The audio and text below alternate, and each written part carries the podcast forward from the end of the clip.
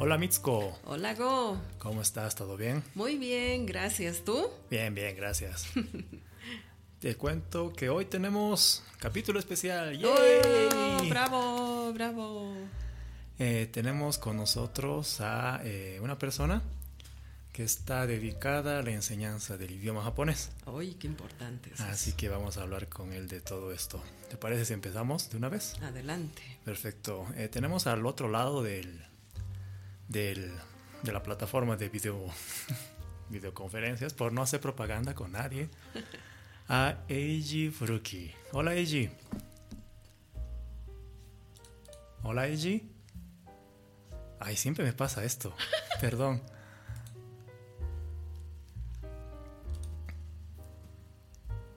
Otra vez. Tenemos al otro lado de esta plataforma de videoconferencias a eh, Eiji Furuki. Hola Eiji, ¿cómo estás? Hola Go, ¿Qué Hola, tal? Muchas gracias por la invitación. Ay, no, un gracias gusto, a ti. Un gusto, gracias a ti. Gracias por tu tiempo, de verdad. Así estamos muy contentos de estar contigo. Y bueno, les presento a Eiji Furuki.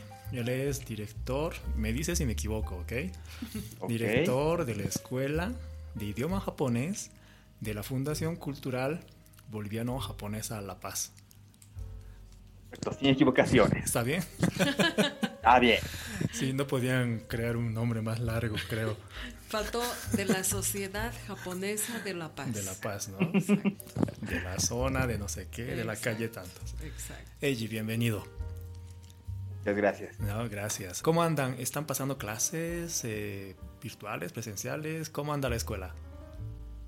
Bueno, todo bien. Estamos por comenzar el nuevo semestre y bueno, este semestre vamos a probar, eh, ya vamos a intentar volver en realidad a lo que es educación presencial, eh, pero no en su totalidad, porque eh, vamos a probar con los alumnos de abajo de manera virtual y a los chicos de arriba ya hacerlo de, de manera presencial. ¿no? Esto para fomentar un mejor crecimiento de los estudiantes. Sobre todo en estudio de lo que es escritura necesitamos verlos. Ya, ya. Entonces aquí lo que entiendo es, es mejor la enseñanza presencial, entonces en idiomas, por lo menos en japonés. Sí, si consideramos justamente la escritura, Ya. ¿no? Ese Eh, es el punto. bueno, la parte de hiragana, katakana, podemos enseñar eh, una vez, unas cuantas veces, se les puede quedar, y eso, inclusive hay muchos estudiantes que todavía siguen fallando hasta arriba. ¿Por qué? Porque no lo vemos hacer, Mm, no podemos corregir lo que están escribiendo. mm, Y ese problema se agranda cuando llegamos a los kanjis, ¿no? Mm, eh, como que eh, por lo menos la parte básica del japonés utiliza como 2500 kanjis, ¿no? Ya, 2500 kanjis. Ustedes Sí, usan. eso es lo básico. Ya. eh, ¿Tienen ustedes eh, algún récord de cuántos kanjis sabe el mejor estudiante o algo así? ¿Hacen ese tipo de, de Uh, cálculo? Esa parte no sabría decir cuánto, cuántos kanjis podría manejar un estudiante. Sí, hay personas que creo que gustan el idioma por los kanjis. Hay, hay estudiantes que inclusive saben más kanjis que yo. es cierto. Es, es- viene uno y dice, Sensei, ¿cómo se lee este kanji? Y yo en mi, jamás en mi vida lo había visto. Bueno, lo buscamos en el diccionario y bueno, eh, suele ser que sí existe el kanji, pero es un kanji que ya no lo utilizamos o que su uso es muy poco frecuente. Entonces eh, nos pasa, porque hay estudiantes que sí les gusta el kanji. Ah, Qué bien. qué bien. Qué bien. Pero por niveles creo que hay una cantidad determinada, ¿no? Que tienen que aprender. Eh, bueno, dentro de lo que es el marco de evaluación, ¿no? Ujú. el JLPT, lo que le llamamos Noryokushiken. Eh, tiene cinco niveles y dentro de eso sí tiene como un parámetro, ¿no? Donde el primer, eh, el nivel más básico, que es el N5, debe manejar como 100 tan- 140 kanji, si no me equivoco, que pasa a un nivel un poco más arriba, el N4 ya maneja como 240 kanjis más, pero eh, al final el N1 debe estar manejando por lo menos lo que llaman Joyo kanji, que es el kanji de uso común, que son unos 2500, ¿no? Ya. Ya, Entonces, para la gente que no entendió lo que estamos hablando, hay un examen eh, que se llama Japanese Language Proficiency Test, ¿no? Que es el examen de conocimientos de mm. idioma japonés, que tiene estos cinco niveles que dice Eiji, ¿no? Sí. Entonces, si yo he aprobado el N1 con, no voy a decir mi puntaje, quiere decir que más o menos es el porcentaje de kanjis que sí pude, ¿no? 2500. Debería estar dominando los 2500, o bueno, inclusive un poco más, ah, porque el N1 plantea eh, justamente lo siguiente, ¿no? Un japonés promedio, como decía, los, eh, los kanjis de uso común son ese número, pero obviamente hay kanjis que son de uso más técnico o de cuestiones más históricas, etcétera, que no están contabilizados dentro de esos 2500. Pero están en el pero, IQ. Sí, puede aparecer en el IQ porque justamente el IQ eh, lo que hace es probar el dominio del idioma. Y un japonés en sí no tiene que dominar todos los kanjis, pero tiene que tener la noción de poder interpretar. ¿Correcto? Entonces el N1 a veces plantea algunos kanjis que no es eh, Joyo kanji. Entonces tiene que estar atento a la línea de toda la oración para entender el kanji. Interesante. ¿Tú, ¿Tú tienes algún método que puedas sugerir a la gente para aprender mejor kanji? Bueno, para los kanjis, eh, primero es el interés. 100% que digo que es el interés. Eh, este viene, bueno, a experiencia propia. Yo a todos mis alumnos les explico mi situación. Yo cuando era pequeño odiaba que estudiar kanji, realmente lo odiaba. Sí. ¿no? Entonces me daba los modos de utilizar hiragana en todo. Y eso era todavía porque eh, en esa época cuando yo era pequeño, lo que estaba de moda era el Nintendo o el Famicom, como le llaman, ¿no? Entonces ese videojuego de 8 bits, eh, todos sus juegos eh, estaban escritos en hiragana y katakana, entonces no tenía ningún problema de jugarlos. Cuando ya migramos al Super Nintendo, de 16 bits, ocurre que en muchos buenos juegos aparecía kanji. Ya. Mm. Y fue la primera motivación. Y realmente eso ha sido la motivación de ah, querer aprender kanji por mi parte. ¿No? Entonces les explico esto porque mm, eh, sí, es, ah, para muchas personas lo ven feísimo, ¿no? Tengo que aprender 2500 de estas cosas porque a veces es unos dibujos, ¿no? Que tienen en mil trazos. Y es complicado, sí. Entonces, primero, si uno tiene algún interés, lo va a lograr más fácil, ¿no? Sí. Y obviamente las técnicas que siempre se recomiendan, por ejemplo, es eh, las tarjetas de memoria. ¿Por qué? Porque eh, siempre es bueno asociar. De alguna manera asociar todo lo que podamos. Ya sea significado, lectura, forma. Entonces, eso nos permite. Ya. ¿Y cómo, cómo aprendiste tú japonés? ¿Nos puedes contar un poquito? Bueno, eh, por mi parte, bueno, yo nací acá en Bolivia, ¿no? Eh, ambos, eh, mi padre y mi madre son japoneses. Y lo que pasa es que yo aprendí, creo, antes el japonés que el castellano, en realidad. Ah. Eh, inclusive un, comentario que me hizo mi madre cuando yo era pequeño era que tuve un problema al ingresar al prekinder porque todas las preguntas que me hicieron yo no lo podía, no lo respondía, no es que no lo podía responder. Y en cambio mis hermanos, al parecer, pasaron con las mismas personas que los evaluaron y pasaron con excelencia y me tildaron de que era un poco retrasadito, ¿no? Lo que pasaba es que yo entendía más japonés que eh, respondía a todas las preguntas que me hacían en japonés, pero no las que me hacían en español o castellano. Ya. De ahí ya un poquito, eh, por lo menos la parte de hablar y esas cosas, creo que lo tenía un poco más fuerte hacia el lado japonés, ¿no? Ya yo me acuerdo, más o menos recuerdo de segundo básico, ya ahí ya estaba más canchero, ya hablaba puro castellano, ¿no? Pero eh, eso sería por mi parte.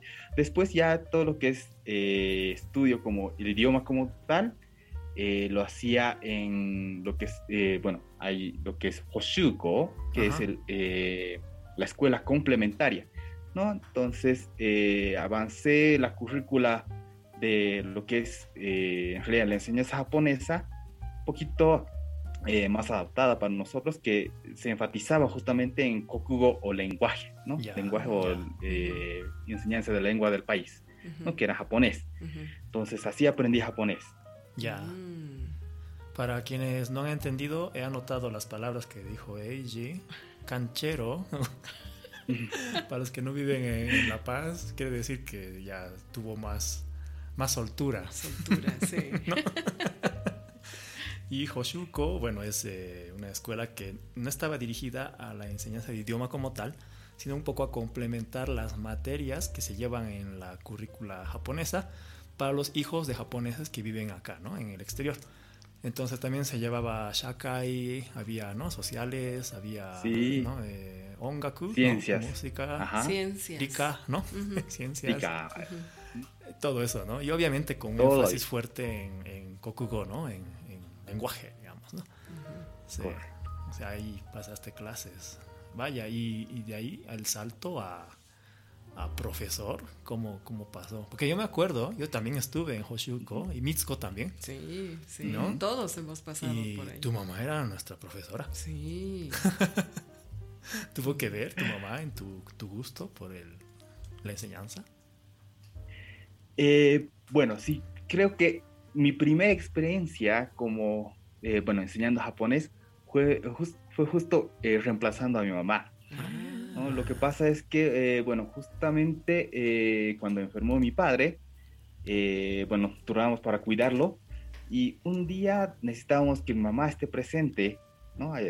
con mi papá. Entonces, bueno, eh, fui de reemplazo de mi madre a dar clases, justo y todavía cuando estaba dando clases me encontraba con unos compañeros de la universidad, ¿no? Yo me acuerdo muy bien. Y bueno, fue un poco difícil de enseñar porque como éramos compañeros, ¿no? Eh, en las materias de, fuera y también con amigos del CBA, también, ¿no? De un centro de enseñanza de inglés. De inglés, Justo, justo en los cursos donde fui a reemplazar a mi mamá, ahí mis compañeros, ¿no? Entonces, eso fue la primera experiencia que tuve como profesor de idioma japonés. ¿no? Eh, bueno, me gustó bastante a pesar de todo. Eh, bueno, me gusta hablar en realidad, ¿no? Entonces, eh, es, es, es, una buena profesión vista de mi parte, ¿no? Qué bonito. ¿Cuántos años ya vas? ¿Cuánto tiempo estás enseñando?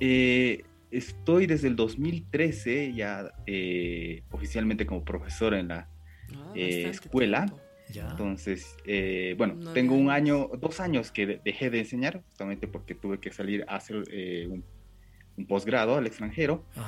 Eh, entonces, como siete años, ¿no? Que ya, estoy mira.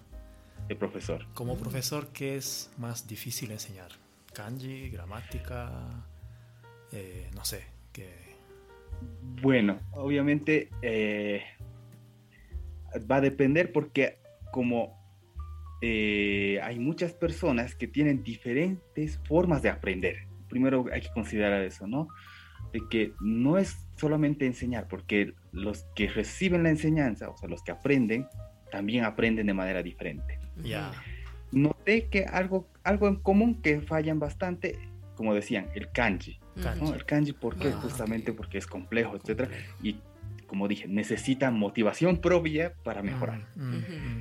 Lo siguiente eh, que también veo patalear eh, son el uso de partículas, ¿no? El japonés eh, usa lo que se llama ¿no? partículas o yoshi, ¿no? Que son justamente me estás hablando tonos, justamente que permiten la asociación de diferentes palabras dentro de la mm, oración, mm, ¿no? Mm. Sí. Entonces, sí, es, es difícil de, de, a veces enseñar porque muchos casos es contexto dependiente. ¿no? Mm. Entonces. Eh, al momento de enseñar, muchos piden que sea algo absoluto. Eso también es lo que ocurre, ese es el error. El primer ah, error tal vez por parte de los estudiantes, que quieren una respuesta absoluta. Ya, una regla que sirva El uso de todo. sí. Quiero que me diga para qué se usa todo. Ya, se usa para esto. Ah, pero si consideramos en este contexto, también se usa para esto. No, pero eso, ¿no? Entonces, hay personas que aprenden rápido justamente en esa flexibilidad, ¿no? De poder captar de que es contexto dependiente y hay otras personas que creo que son más capísimos en matemática, pero también les cuesta entender. Mm, ¿no? Interesante, ¿no? Mm. Sí. Y por otro lado, algo que es muy, muy difícil de enseñar, en realidad, es la manera correcta de hablar. ¿Qué queríamos decir con mm. eso? En japonés tenemos lo que se llaman keigo, Keigo. ¿no? que son las Sí. expresiones Sí. honoríficas. Sí, sí, ¿no? Y realmente es difícil porque no hay eh, algo parecido en ningún otro idioma. Sí. Realmente que no lo hay. ¿no? Mm. Porque eh, la muestra de respeto en cualquier otro idioma, ¿no?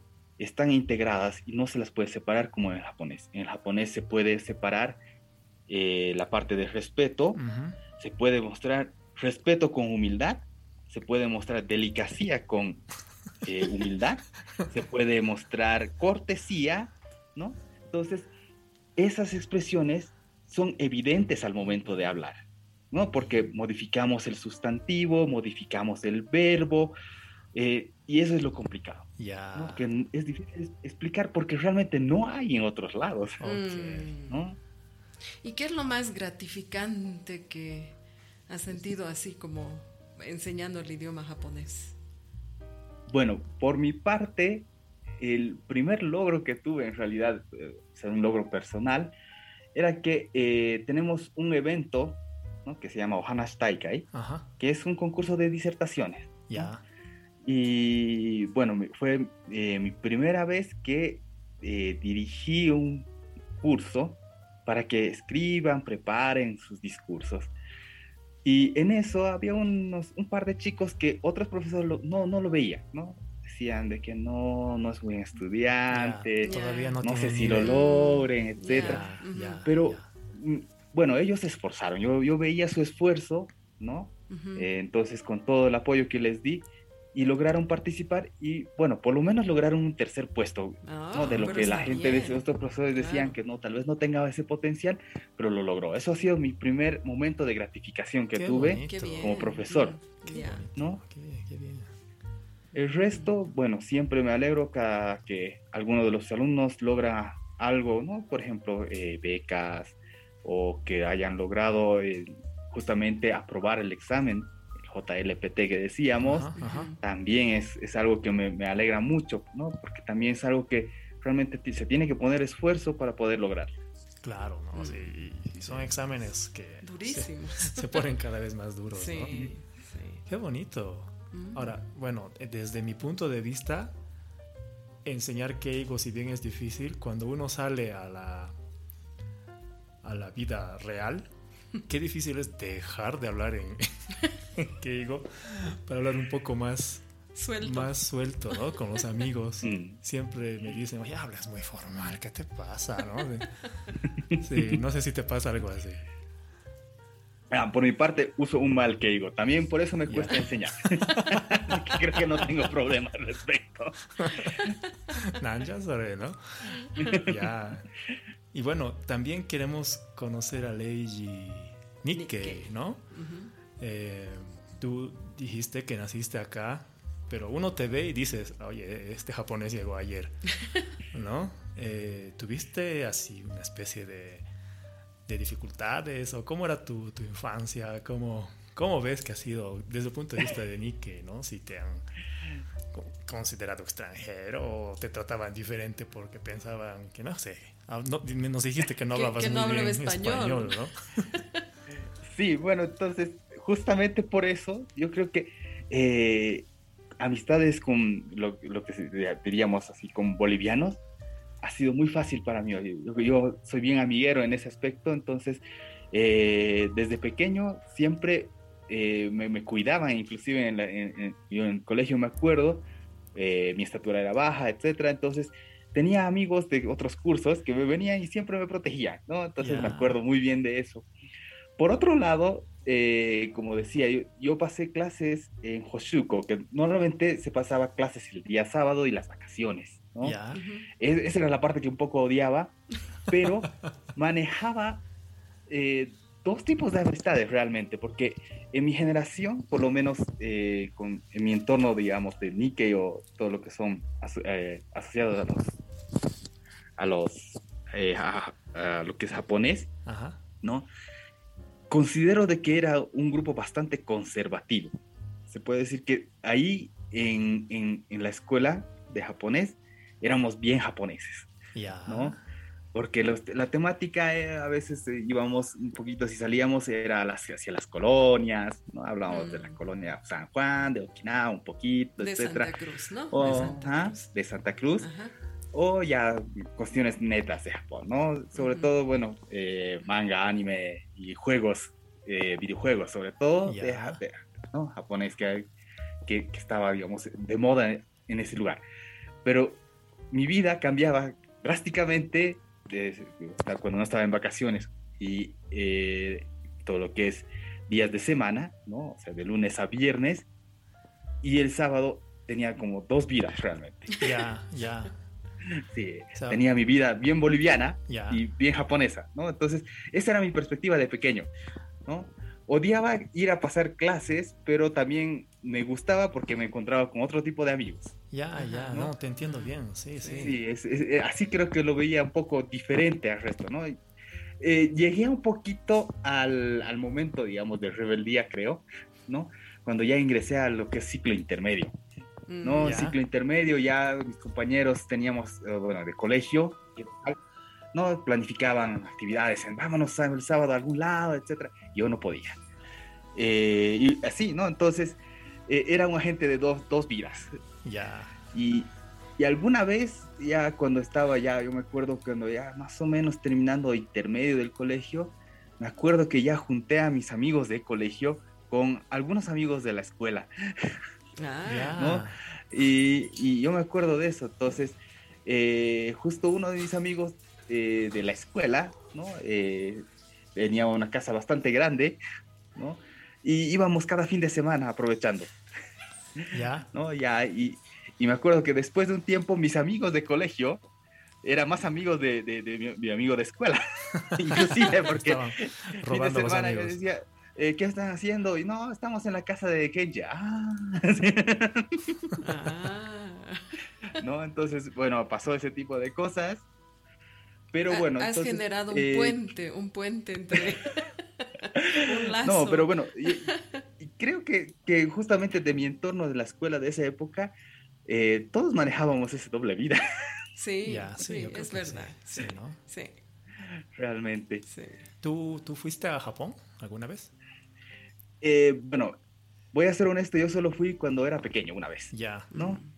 Eh, bueno, mis, mis, papás vieron de que yo tal vez no lograría ninguna beca hacia Japón por mi falta de interés, ¿no? Entonces eh, aprovecharon un momento en que eh, por parte de mi mamá, mis abuelos son de Okinawa, entonces cada cinco años ellos tienen lo que se llama Uchinan Taikai, ¿no? que es una reunión internacional de okinawenses. Mm. Entonces justo ese año, bueno, mis abuelos viajaron, tienen que viajar, eh, tenía una tía que estaba haciendo un eh, posgrado en Japón, eh, tenía otro tío que estaba trabajando en Japón.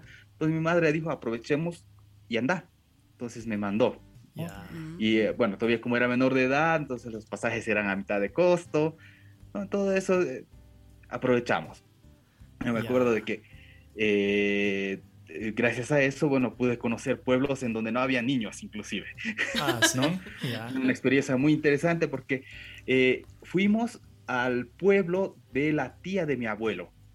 ¿no? Todavía seguía viva en esa época la tía de mi abuelo. Tía de tu abuelo seguía viva. Wow. Sí, y bueno, es en Okinawa. Y en el pueblo, llegando de visita con mis abuelos, eh, fue muy, muy gracioso porque la gente, toda la gente del pueblo se enteró de que llegó un niño, o sea, yo, ¿no? A ese lugar. Y vinieron a visitar a, la casa como unas... Para verte. No me acuerdo, 12, 13 personas. A ver, dicen que hay un niño. ¿En serio? ¡Wow! y, ¿Cómo realmente ha sido una experiencia muy interesante porque eh, inclusive cuando salí de Bolivia para ir a Japón, ¿no? Me despidió un amigo y él me vino a recoger hasta Santa Cruz, porque yo después de volver de, Japón tenía planificado quedarme en Santa Cruz en las colonias y me fue a eh, recoger hasta ahí. Llegué y no me reconoció. ¿Por qué? Porque había subido como unos 15 kilos. Ah. y eso que solo estuve mes y medio. ¿Mes y medio, 15 kilos? Sí, lo que pasa era justo ese el problema. Okinawa está, en ciertos pueblos de Okinawa, realmente eh, lo que se llama eh, envejecimiento de la población era ah, evidente llegaba a esos lugares y todas las personas muy amables, ¿no? Traían todo lo que han cocinado, porque el niño o el jovencito, ¿no? que tiene, muy rara vez al pueblo, estaba ahí. Ah, ya, La novedad. Me acuerdo de esa vez. Entonces, eh, en un día almorzaba como unas cinco veces, tomaba una merienda como seis veces. No, realmente llegué así engorradísimo. Y ahí, y ahí te, te, trataban como 100% japonés. Sí, bueno, eh, otro aspecto es eso. ¿Y cómo te sentías tú? ¿Y cómo te sentías tú? Ah, bueno, yo me sentía un poco raro también, ¿no? Mm. Eh, otra anécdota detrás de esto era que justamente en ese, eh, en ese, en ese, en ese Uchinanchu Taikai, la NHK, la televisión japonesa, estaban haciendo documental justamente de, la, de los migrantes, ¿no? De, Okinawa. Y los agarraron a mis abuelos. Entonces, eh, a todo lado que íbamos teníamos cámaras detrás. Ah. Ay, qué Entonces era algo raro, ¿no? Porque, eh, bueno, igual, un poquito así fuera de, lugar tal vez, pero también la televisión te obliga también a, tener otra actitud. Claro, claro. Ha filmado tus cinco almuerzos. Sí, exacto. Entonces, eh, y, otro aspecto que justamente eh, es tal vez un poco diferente. Lo okinawense piensa, más, eh, yo creo, diferente al resto de los japoneses también. ¿no? Los chinanchu es, eh, hay una palabra, el nankuru naisa, que eh, en, Hondo, o lo que es el resto del Japón, es un poco difícil de percibir, ¿no? Porque el, el, el nankuru naisa es bien latino, ¿no? Ah, se puede hacer cualquier cosa. Algo, algo, ¿no? algo se puede. no, se puede arreglar como sea. Sí, sí, ¿no? Entonces, es la mentalidad bien okinawense que eh, creo que eh, ha permitido también de que justamente estén en todo el mundo. Sí, ¿no? Los okinawenses. Entonces, eh, eso ha sido también bueno porque yo no me sentí fuera de casa en ese mes y medio. Bueno, mm, sobre todo cuando estaba en Okinawa. ¿no? Porque realmente la gente okinawense es súper abierta a esto. Mm, mm. Y bueno, llegando yo, bueno, por ejemplo, kachashi. Kachashi, yo no sabía bailar kachashi, pero ahí me obligaron, ¿no? Este rato. Así que es bien fácil, ¿no? De, de, aprender a bailar. ¿no? Y todo el mundo ahí, kachashi, kachashi. Todos lados que iba bailamos kachashi, ¿no? Entonces, eso era lo bueno, ¿no? Qué bonito. Qué, linda experiencia. Linda experiencia. Tú, tú eres 100% boliviano, 100% japonés, 50-50, sí, sí, 55-55, eh, ¿cómo, lo ves? A ver, ¿cómo podría ser? Bueno, e, en, sí, en, en, en, mi, en mi psique, ¿no? en mi forma de pensar, yo, yo, yo me considero 100% boliviano, pero también me considero 100% japonés. Es un poco más ambicioso que el resto. Ok, entonces tú eres un ser humano al 200%. Algo así. Sí, no, lo que pasa es que no, pienso que son porcentajes que se solapen. Ya, perfecto. Se complementan. Eso creo que es otra forma. Sí, es una forma mm. complementaria. Sí. Porque si digo 70% y 30%, entonces, ¿qué excluiría? No, no, no me, que excluir la salteña y cambiar por. Me encanta tu respuesta. Si estás con un boliviano y tú le entiendes al 100% y vives al 100% lo que él vive. Claro. Y lo mismo del otro lado, ¿no? qué, qué, linda respuesta, ¿no? Sí, es muy lindo eso. Eso es un Nike. Eso es un Nike, ¿no? no, súper. Bueno, ya estamos con el tiempo a punto de terminar. Pero no sé, Eiji, si tú quieres dar algún mensaje a, a la comunidad Nikkei hispanohablante.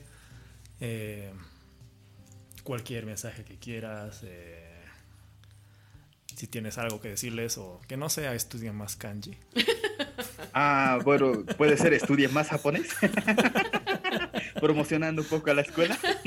Eso, eso está muy bien. Sí, claro que sí. Eh, bueno, sí, eh, mi consejo es obviamente el estudio de idioma, en cualquier idioma en realidad, es, bien costoso ah, si no tiene esa pasión o tal vez ese interés, ¿no? Eh, muchas personas lo hacen por necesidad y, y, noto eso, ¿no? De que cuando lo haces por necesidad, eh, llegas a un punto bastante rápido, pero también hay un punto que de ahí no avanza. Mm. ¿no? Por ejemplo, la interiorización de la cultura ajena, ¿no? Mm. es, es, difícil de lograr cuando no hay interés, ¿no? Llega hasta un punto de manejar muy bien la gramática, ¿no? Podemos agarrar un examen, me pongo y puedo sacar 100%, pero a veces el entendimiento que está fuera de eso no está al completo. Sí.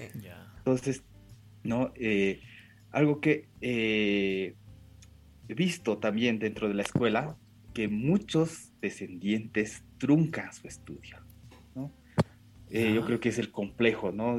Por favor, olvídense un momento de que el, el, idioma solo es una parte de la cultura, yo creo, ¿no? Entonces, si bien es la puerta a la cultura, ¿no? No se rindan, ¿no? No se dejen alejar por el complejo, pero tú te ves bien japonés, deberías hablar bien. Tal vez creo que ese es el problema, ¿no? Porque muchos de los que tienen apellidos japoneses en la escuela, ¿no? Son los que abandonan los primeros semestres. Ah, caramba. Ah, ese es un... Entonces, eh, yo, yo creo que es, es, un mensaje para todos los Nikkeis. Eh, si bien, ¿no? Quieren conservar la cultura y esas cosas, también seamos conscientes de que eso no implica de que tengamos que manejar 100% el idioma, pero tampoco dejen de, de mm, engañarse mm. y cuando empiecen el estudio que lo terminen, ¿no? Por lo menos por orgullo, creo, propio, no de ser japonés, sino de, orgullo propio. Ya, qué bonito mensaje. no, de verdad, te agradezco esta reflexión. Mm. Muy importante, ¿ah? Yo creo que van a valorar también quienes escuchen este capítulo. Sí. Y además de quién viene, ¿no? O sea que, como nos has contado tu historia, tú no, no te gustaba al principio el idioma, porque te quitaba, digamos, tal vez un tiempo, pero después, digamos, vía un interés específico que tuviste en un juego, quisiste aprender el idioma y mira, llegaste a, a, ser profesor el día de hoy, ¿no? Entonces eso, y es, y es, lo que tú estás diciendo como mensaje, ¿no? O sea, tengan el interés, acaben, o sea, complementen, porque eso también va a servir, ¿no? Va a servir para la vida misma sobre todo para un Nikkei, ¿no? Sí. Gracias, Eiji. Gracias, Eiji. Muchísimas gracias. gracias a ustedes. Ha sido un placer conversar contigo. No, 100%. Sí, muchísimas gracias. Yo creo que a nuestros oyentes les va a gustar mucho tu experiencia. Sí, y para quienes nos escuchen, pues ya saben, este es un podcast de la vida Nikkei. Eh, si le pueden poner un like, una valoración de 5 estrellas en la plataforma que la tengan, esto nos ayuda a que mucha más gente nos pueda encontrar. Así es. Así que, eh, Eiji, espero que no sea la única vez. Algún, algún momento otra vez nos encontremos para hablar también de otras cosas sobre los Nikkei. Claro que sí, espero su invitación nuevamente. ¿eh? Te vamos a tomar la palabra, tienes las puertas abiertas. Y bueno, nos despedimos de todos, espero que la pasen muy bien. Chao, chao. Chao, chao, gracias.